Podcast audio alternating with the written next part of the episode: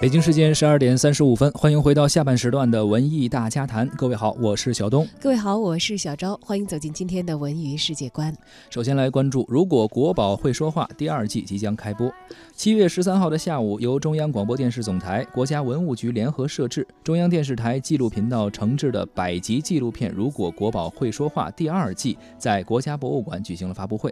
本季呢以超级连接、超越想象为主题，战国到秦汉时期。的二十五件国宝将陆续与观众见面。据了解，如果国宝会说话第二季将于七月二十三号在中央电视台纪录频道首播，到时候呢，央视综合频道和中文国际频道、科教频道也将同步播出。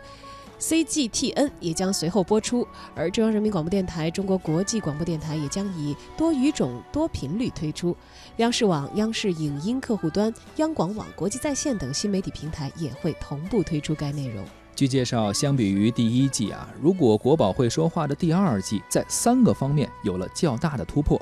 一个是文物的选择范围啊会进一步扩大，文物的类型更加丰富；第二是与文博单位的合作更加紧密。第三是进一步加大了新技术的应用，如高精三维数字扫描、高清平面信息采集等等。新技术的运用突破了传统摄影的视角的束缚，强调文物的本体信息，呈现出更精彩的动画展示。而从现场播放的《如果国宝会说话》第二季精彩片段当中呢，可以看得出，第二季还特别采用了融媒体声音。呃，这个融媒体声音是什么概念呢？它是专门为耳机收听的。